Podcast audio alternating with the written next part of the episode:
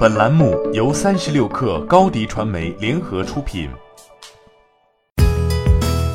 本文来自三十六氪未来汽车日报。红旗也要做出行了，这次瞄准的是正商务用户。最近，一汽集团宣布已完成旗下出行平台奇妙出行的基础平台搭建，并将正式运营。现在，该平台已经获得长春等城市的网络预约出租汽车经营许可证，具备了当地城市规定的准入条件。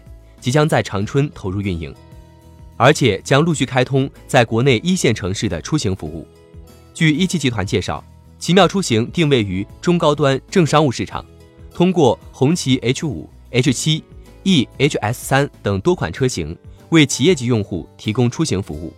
此外，平台也将为用户提供包括网约车、租赁等相关出行服务。红旗认为，奇妙出行选择在网约车细分需求快速增长。和公车改革的背景下进入出行市场，面对同类用车平台，它的创新技术和优质服务是平台最大亮点。而且红旗透露，公司后续将推出奇妙出行 App 和红旗级服务，重点发力出行服务的数据化和品质化，稳固企业级服务基础，全面保障企业高效管理和用户美妙体验两端。在这个基础上，突破企业级出行管理和体验局限，让红旗的出行服务。更符合正商务用户需求，这将成为平台快速提高竞争力的重要突破口。红旗布局出行的战略并不令人意外，与普通的出行品牌相比，红旗具有一定的品牌背景和号召力，更容易满足正商务用户的需求，并具备满足用户多元化和定制化的服务能力。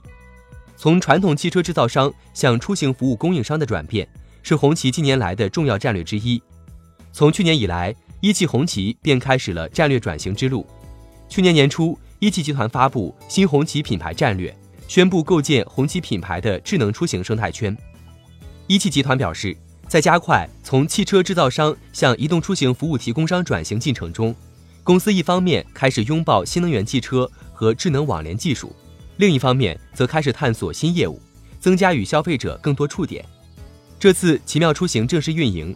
既是新红旗品牌的战略落地，也是一汽集团构建智能出行生态圈的又一布局。欢迎加入三十六氪官方社群，添加微信 baby 三十六氪 b a b y 三六 k r，获取独家商业资讯，听大咖讲风口，聊创业，和上万客友一起交流学习。高迪传媒，我们制造影响力，商务合作。请关注新浪微博高迪传媒。